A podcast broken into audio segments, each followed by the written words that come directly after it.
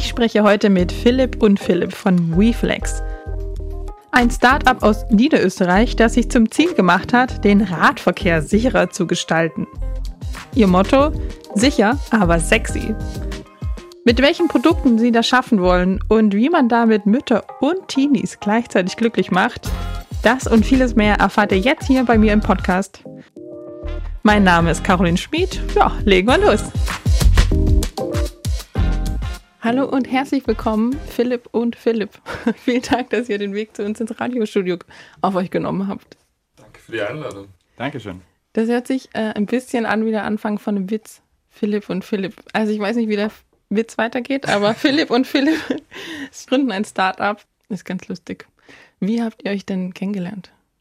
Ich fange da gleich mal an. Also wir haben uns im Masterstudium kennengelernt in Niederösterreich, in Wieselburg. Und ja, in einer der ersten Veranstaltungen, Kennenlernveranstaltungen, hat es gleich Klick gemacht, dass wir einfach auf demselben Vibe waren.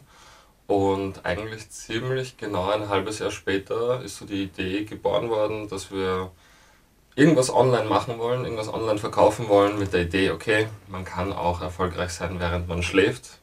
Und haben uns da versucht, quasi im E-Commerce mit Dropshipping, mit diversen Dienstleistungen etc nach den Unterrichtsstunden eigentlich uns da quasi weiterzubilden und zu schauen, was möglich ist. Und ein Jahr darauf haben wir dann gegründet. Okay, das ging ja recht schnell. Wolltet ihr schon immer gründen und euch hat die Idee gefehlt oder war es mehr so, als ihr euch kennengelernt habt, habt ihr gedacht, Mensch, wir könnten doch was zusammen machen? Da antworte ich zuerst. Also bei mir war es so, irgendwann eine eigene Firma haben, war auf jeden Fall so am Horizont, aber nicht mit einer bestimmten Deadline. Also ich war zu dem Zeitpunkt angestellt, hatte sogar mehrere so Minijobs oder geringfügige Anstellungen eben im Bereich Online-Marketing. Und so der ausschlaggebende Impuls war der Philipp, dass wir dann gesagt haben, okay, passt, lass gemeinsame Sache machen und gründen. Genau, also bei mir war das so, dass ich immer schon gründen wollte, nur es war noch nicht klar, mit welcher Idee, mit welchem Geschäftsmodell etc. Ähm, aber für mich war immer klar, dass ich gründen will eines Tages und habe eben auch ein Team gebraucht, beziehungsweise Gründer, die mit mir gründen, weil alleine gründen ist halt schon immer noch schwieriger, sage ich mal. Und ja, meinen Partner habe ich durchs Studium gefunden. Seitdem machen wir gemeinsame Sache. Was ist es denn am Gründen oder was war es am Gründen, was du immer gedacht hast, uh, das möchte ich auf jeden Fall auch machen? Ich denke, einerseits die Freiheit, die dadurch kommen kann, ein eigenes Business zu haben. Natürlich muss man das im Kontext betrachten, ähm, weil bevor man Freiheit erlangen kann, heißt einmal sehr, sehr viel arbeiten und sehr viele Überstunden schieben quasi. Aber ich denke, der Gedanke, in weiterer Zukunft gewisse Freiheiten zu haben, die ein Angestellter nicht haben kann, das war, glaube ich, einer so der Hauptgründe, die mich motiviert hat. Also auch Chef sein. Ganz genau, ja. Lasst uns über den Namen sprechen. Wie seid ihr denn darauf gekommen? Ich habe am Anfang erst so an ein Fitnessstudio gedacht oder sowas. Welcher Name? Reflex. Okay. Wie viele Namen habt ihr denn? Philipp.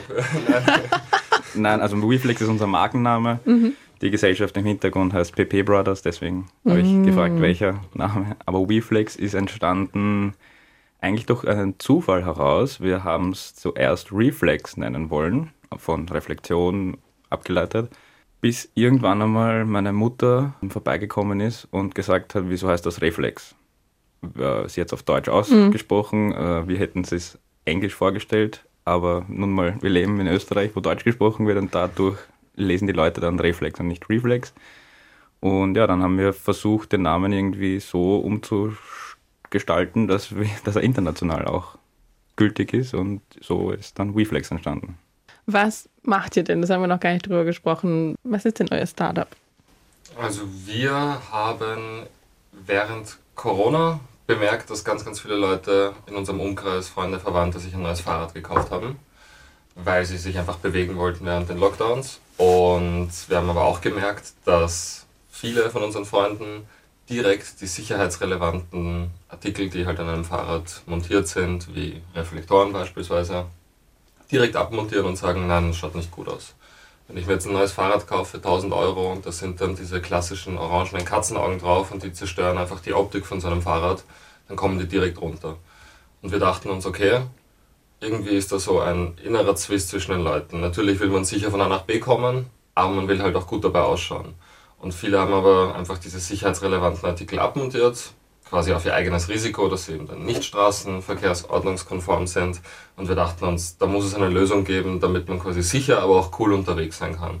Und so ist unser Markenkern von WeFlex entstanden, Stilsicherheit, quasi mit Stil und sicher von A nach B kommen.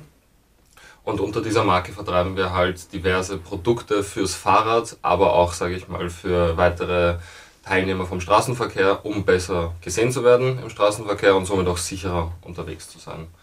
Irgendwie wie das Apple für die Fahrradsicherheit. Ja, könnte man sagen. Einfach unser, unsere Mission ist es quasi, Sicherheit wieder sexy zu machen. Also wie gesagt, wenn man jetzt daran denkt, an einen Skatepark beispielsweise, wo Kinder Skateboard fahren oder Jugendliche, keiner ist der Coole, der die Ellbogenschützer trägt, der einen Helm trägt, obwohl es eigentlich ja, naheliegend ist, wenn man beginnt, irgendeine Sportart zu machen, eine Extremsportart, dass man sich da schützt und eben nicht verletzt. Aber man wird halt nicht als der Coole wahrgenommen. Der coole Skater ist immer der, der ohne T-Shirt rumfährt, ohne Ellbogenschützer und von mir aus auch noch Schürfwunden überall hat, weil es ihn aufzahlt paar Mal.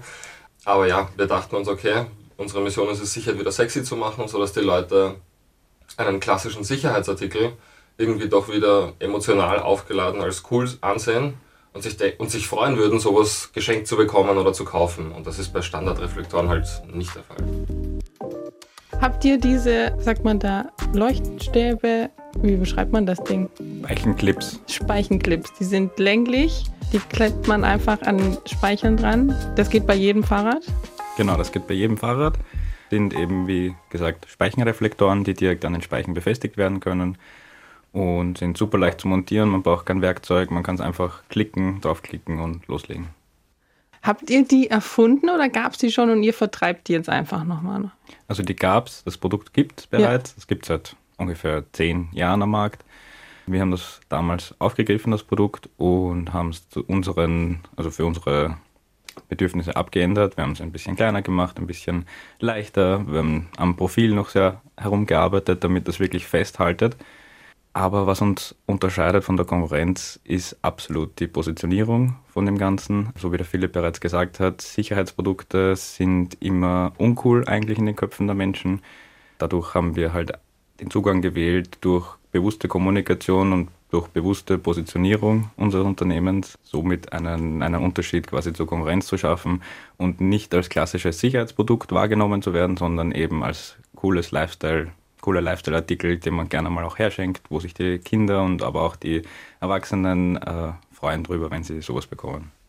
Deswegen habt ihr auch den Flexmaster auf eurer Homepage, oder? Das ist auch eher euer Ding. Was ist denn der Flexmaster? Also der Flexmaster ist ein Tool von uns, damit man den Leuten zeigen kann, wie die Muster entstehen, beziehungsweise wie Muster in Bewegung ausschauen. Nur mal kurz um zur Erklärung, warum rede ich jetzt von Mustern? Weil durch diese Speichenreflektoren ergeben sich verschiedene Muster in Bewegung. Ja? Also wenn man, je nachdem wie man die anordnet, entstehen immer unterschiedliche Muster. Das ist eben eines der Hauptdinge, warum wir auch bei Jugendlichen sehr gut ankommen, weil sie sich sehr gerne spielen mit verschiedenen Varianten, weil sie sich individualisieren können etc. Das ist auch ein Ding, sage ich einmal, was ja, ein Spezialgebiet von uns ist, sage ich mal, dass wir aufzeigen, was man alles machen kann mit den Dingen, ja, weil sie sind einfach richtig cool. Es gibt verschiedene Möglichkeiten, das anzuordnen und der Flexmaster ist eben ein Instrument, damit man sich besser vorstellen kann, wie man äh, Muster anordnen kann, wie man die Clips anordnen kann, damit verschiedene Muster entstehen eben. Wir müssen das jetzt, wir sind ja am Radio, müssen wir ein bisschen beschreiben, aber ihr könnt doch einfach auf eure Instagram-Page gehen, dann sieht man ganz schöne Videos, wie das dann bei Nacht aussieht, also wenn das Fahrrad sich bewegt und der Reifen sich dreht und man diese Sticks unterschiedlich anordnet, gibt es coole Muster. Es ist quasi so ein spielerischer Ansatz, wie man besser gesehen wird. Und Sichtbarkeit im Straßenverkehr ist zwar nicht gleichzusetzen mit Sicherheit, aber zahlt auf jeden Fall darauf ein.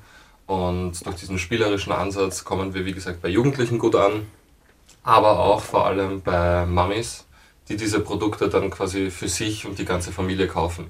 Also die finden uns cool und denken sich dann, okay, cooles Geschenk für meine Kinder, damit sie eben sicherer unterwegs sind. Weil sonst bekommt keiner unterm Weihnachtsbaum oder zu Ostern Reflektoren geschenkt und freut sich darüber. Könnt ihr als nächstes das Thema Fahrradhelm angehen? weil das ist auch sowas, das ist nicht cool. Also ich glaube, man, das ist schon ein bisschen im Wandel, weil viele Leute mehr Fahrradhelme tragen und je öfters man sieht, desto mehr gewöhnt man sich dran. Aber so wie, keine Ahnung, man den Dad-Sneaker cool gemacht hat und wir alle Birkenstock kaufen, könnte man doch, vielleicht müsste Balenciaga einmal Fahrradhelme einfach auf die Models setzen. Ja, also wie gesagt, unsere Vision ist es, den Fahrradverkehr oder allgemeinen Straßenverkehr, nicht nur für Fahrradfahrer, sondern auch Fußgänger, langfristig gesehen einfach sicherer zu machen. Wir haben ja nicht nur unsere Reflektoren im Angebot, sondern beispielsweise auch für Fußgänger, Leute, die mit ihrem Hund Gassi gehen, Jogger etc. Beispielsweise auch eine voll reflektierende Haube, wo reflektierendes Garn eingewebt ist, weil auch, sage ich mal, bei Fahrradfahrern und sonstigen Verkehrsteilnehmern einfach der höchste sichtbare Punkt der Kopf ist das ist unser Ansatz, wie wir versuchen quasi Fußgänger und Fahrradfahrer besser sichtbar zu machen und auch einfach sicherer von A nach B zu bringen. Fahrradhelm ist natürlich auch ein Thema, nur für Fahrradfahrer, nicht für alle Verkehrsteilnehmer, aber da sind uns noch quasi Grenzen gesetzt, was halt die Straßenzulassung angeht und so Crash-Test-Zertifikate. Also man glaubt auch, dass bei Speichenreflektoren, dass wir die einfach ja, kaufen, verkaufen und das war's. Aber für Deutschland beispielsweise braucht man da eine Zulassung vom Kraftfahrtbundesamt. Da reden wir von 10.000, 15.000 Euro Kosten für die Zulassung und 9 bis 12 Monaten Wartezeit, bis so eine K-Nummer, so eine sogenannte K-Nummer ausgestellt wird. Und das sind nur die Reflektoren. Wenn wir jetzt von Fahrradlichtern und weiteren Sicherheitsprodukten äh, ausgehen, die quasi im Straßenverkehr verwendet werden, dann ist man da schnell im sechsstelligen Bereich, was Zulassungskosten angeht. Ja? Ohne Marketing, ohne Produktentwicklung und so weiter. Also, und sind da leider auch als Startup noch Grenzen gesetzt, aber wenn wir in die Zukunft blicken, wollen wir auf jeden Fall auch weitere sicherheitsrelevante Artikel anbieten, wie zum Beispiel Helme und Co. darüber wollte ich auch mit dir sprechen, wie denn die Gründungsphase so war. Also ihr habt euch getroffen, ihr habt, wusstet, ihr macht was gemeinsam. Wie ging es denn dann weiter? Also Herausforderungen waren zum Beispiel, dass ihr ein Sicherheitsprodukt auf den Markt bringen wollte. Was gab es denn noch so, was ihr packen musstet? Ähm, also am Anfang, die Gründung, das war eigentlich ziemlich simpel, würde ich jetzt mal sagen. Dadurch, dass Corona-bedingt alles irgendwie online ging, konnten wir unser Gewerbe anmelden, uns ins Firmenbuch eintragen lassen und so weiter dadurch, dass auf der Seite von Philipp viele in der Familie selbstständig sind, haben wir da auch Unterstützung bekommen, wo wir Ansprechpartner finden. Hatten da auch rechtlichen Beistand, Gott sei Dank, was jetzt Firmenname und Co. angeht. Das heißt, das war eigentlich gar kein Problem. Haben durch das Netzwerk auch Steuerberatung und Buchhaltung auslagern können, also diese Sachen, die uns, sage ich mal, also die uns schon wichtig sind, aber die wir nicht selber ausführen wollen, werden extern ausgeführt. Und andere Herausforderungen, also jetzt während dem Gründen nicht unbedingt. Man merkt dann ziemlich schnell, ah, okay, wenn man Waren importiert, braucht man irgendwie eine EORI-Nummer, European, was weiß ich was, wie das genau heißt. Man braucht dann auf einmal, wir haben in Deutschland ziemlich schnell das Limit an Umsatz erreicht, um eine eigene Steuernummer zu beantragen. Also solche kleine Herausforderungen kommen dann auf einen zu. Oder beispielsweise in den ersten Monaten, also wir haben ziemlich schnell, ich glaube in den ersten sechs Monaten fast 10.000 Kunden aufgebaut was, also es ging halt wirklich von 0 auf 100 innerhalb weniger Monate. Und dann sind die Herausforderungen beispielsweise, dass das Geld auf PayPal einbehalten wird, weil es ein neuer Account ist. Und auf einmal liegen da tausende Euro rum, die wir nicht auszahlen können, weil da Unterlagen nachgereicht werden müssen, weil es quasi eine sogenannte Wartezeit gibt, um zu prüfen, ob das nicht irgendwie der Geldwäsche unterliegt und so weiter und so fort. Nur wir waren halt am Anfang oder sind es noch immer nur selbstfinanziert wir haben da ein paar tausend Euro von uns quasi in die Hand genommen und das Ganze gestartet. Und das hat sich immer selbst finanziert, weil wir immer sold out waren und neue Produkte bestellt haben. Und auf einmal liegen da tausende Euro auf PayPal rum, die wir erst in sechs Wochen auszahlen können. Also das waren halt so Herausforderungen.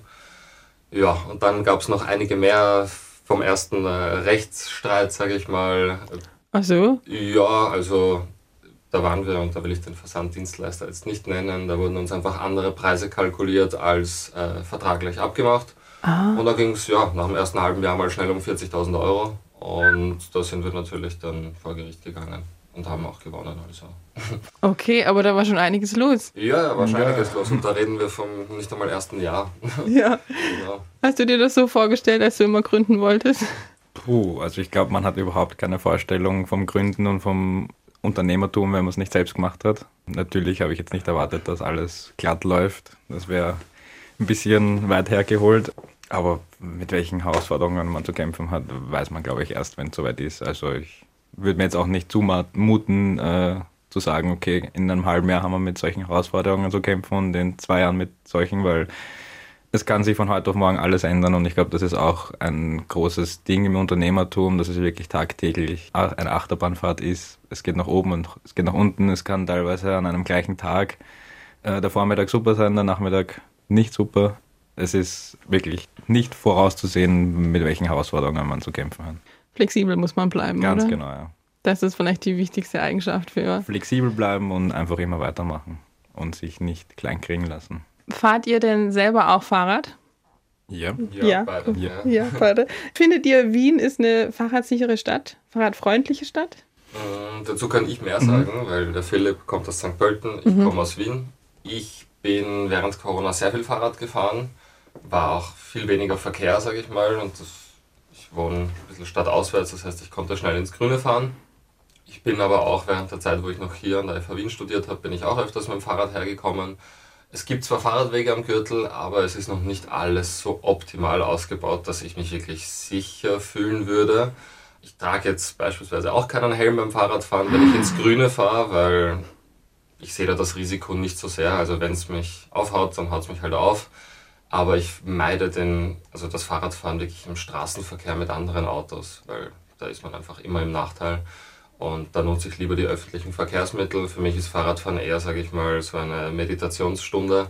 Und da will ich ins Grüne rausfahren, wo ich breite Fahrradwege habe und nicht alle paar Meter stehen bleiben bei einer roten Ampel am Gürtel. Also für mich ist Fahrradfahren nicht nur reine Funktionalität, um von A nach B zu kommen, sondern wirklich auch ein bisschen abschalten. Und deswegen würde ich sagen, Wien ist zwar schon sehr gut im Verhältnis zu anderen Städten, aber noch sehr ausbaufähig. Also bei mir, wo ich wohne, wurden neue Fahrradwege gebaut, aber das ist halt parallel auf der Straße. Also ich habe da einen kleinen Streifen, der nicht irgendwie abgesondert ist vom, vom Autoverkehr. Und wenn man das jetzt mit den Niederlanden vergleicht, und ich habe auch in, in Amsterdam beispielsweise gelebt, äh, das ist halt ein Luxus. Da ist halt Fahrradfahren viel höher positioniert als Autofahren und da hat man immer Vorrang, da ist genug Platz und das ist dann schon ein anderer, eine andere Art von Fahrradfahren. Ich meine, in Wien hört manchmal der Fahrradweg auch einfach auf. Mhm. Steht immer Fahrradweg Ende. Ja, dann steige ich auch ab, lasse das Fahrrad da Dann stopp. ja, genau. Ja, ähm, Fahrradfahren in Wien hat tatsächlich nicht so viel mit Meditation zu tun. Weil ihr sehr viel Wert auf Design legt, habt ihr denn Vorbilder, was Design angeht? Habt ihr euch da irgendwo orientiert oder wo lasst ihr euch da inspirieren? Also wir sind prinzipiell, glaube ich, ziemlich markenaffin. Ich meine, ich habe hier Marketing und Sales studiert, wir haben uns im Master Produktmarketing und Innovationsmanagement kennengelernt. Wir lieben es quasi bereits bestehende Produkte in der Kommunikation und im Marketing so zu verändern, dass sie auf einmal was ganz was anderes hervorrufen beim, beim Endkunden. Und so haben wir es ja auch mit unseren Reflektoren gemacht, quasi unter dem Motto Sicherheit ist wieder sexy. Und da gibt es einige Marken, also ich würde jetzt nicht sagen unbedingt Vorbilder, aber wir lassen uns schon inspirieren, egal ob das jetzt mal Apple ist oder andere befreundete Startups, die schon viel, viel größer sind und Millionen Umsätze im Jahr machen. Da lassen wir uns sehr von denen inspirieren. Also das kann natürlich auch jetzt einfach eine Marke sein wie Just Spices, die nichts mit uns zu tun hat, die aber in ihrer Kommunikation einfach frech auftritt und normale Gewürze wieder cool macht, indem sie da Gewürzmischungen machen und einfach die Kommunikation anpassen und auf einmal will jeder keine Ahnung, das Avocado-Topping haben, ja, weil normales Salz und Olivenöl nicht mehr reicht, sondern mal irgendwie eine coole Gewürzmischung in einem coolen Design, in einer coolen Verpackung hat. Und ich glaube, wir lassen uns da ständig inspirieren von anderen Fahrradmarken, von Marken, die nichts mit unserer Branche zu tun haben. Wir bekommen ja auch ständig Werbung auf Instagram, Facebook und Co. und speichern uns gewisse Dinge ab, weil wir denken, ah, das ist ein cooler Ansatz, ein bestehendes Produkt neu zu positionieren. Also sich da jetzt auf eine Marke festzusetzen, eher schwer, aber ja. Also ja, das wollte ich eben auch sagen, dass wir, dass wir nicht so dieses eine Vorbild haben, wo wir sagen, okay, gut, da, das ist jetzt das Vorbild für uns, sondern dass wir uns halt einzelne Elemente von verschiedenen Brands, die uns eben gefallen, raussuchen.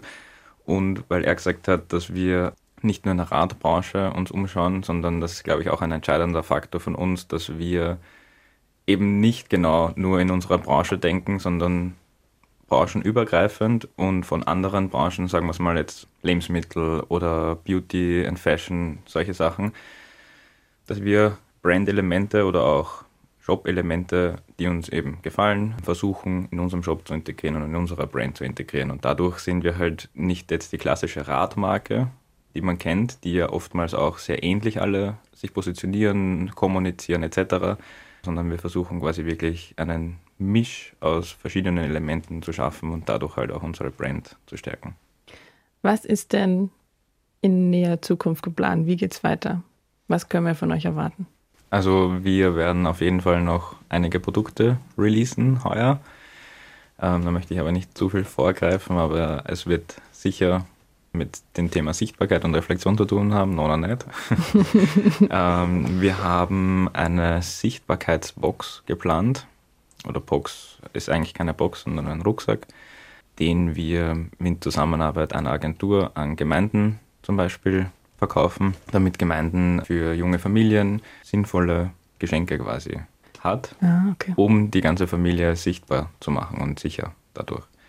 Das ist mal so ein, ein großes Projekt von uns momentan. Sortimentserweiterung, expandieren werden wir nach Holland und Polen, mehr oder weniger. B2B-Geschäft ausbauen. Also wir haben halt jetzt mittlerweile über 20.000 B2C-Kunden eben durch bezahlte Werbeschaltungen, durch E-Mail-Marketing und so weiter. Aber wir haben halt auch gemerkt, äh, nachdem wir sehr viel für Werbung ausgegeben haben, dass uns dann auch Firmen kontaktiert haben. Also Privatpersonen haben unsere Werbung gesehen und sich gedacht, hey, ist ein cooles Werbemittel oder Mitarbeitergeschenk und haben dann angefragt, hey, kann man die Verpackung oder die Verpackungsgröße auch individualisieren? Kann man natürlich. Und deswegen haben wir dieses Jahr auch den Fokus mehr aufs B2B-Geschäft äh, gesetzt und sind da bereits bei einigen großen Unternehmen quasi schon fixfertig gelistet für gewisse Veranstaltungen dieses Jahr. Darf ich aber auch noch nicht so viel sagen. Also B2B-Geschäft wollen wir auf jeden Fall ausbauen, weil da geht es halt gleich um viel, viel größere Mengen natürlich. Äh, B2C, wie der Philipp bereits gesagt hat, Expansion in andere Länder und Sortimentserweiterung. Wir planen auch den Relaunch unseres Online-Shops.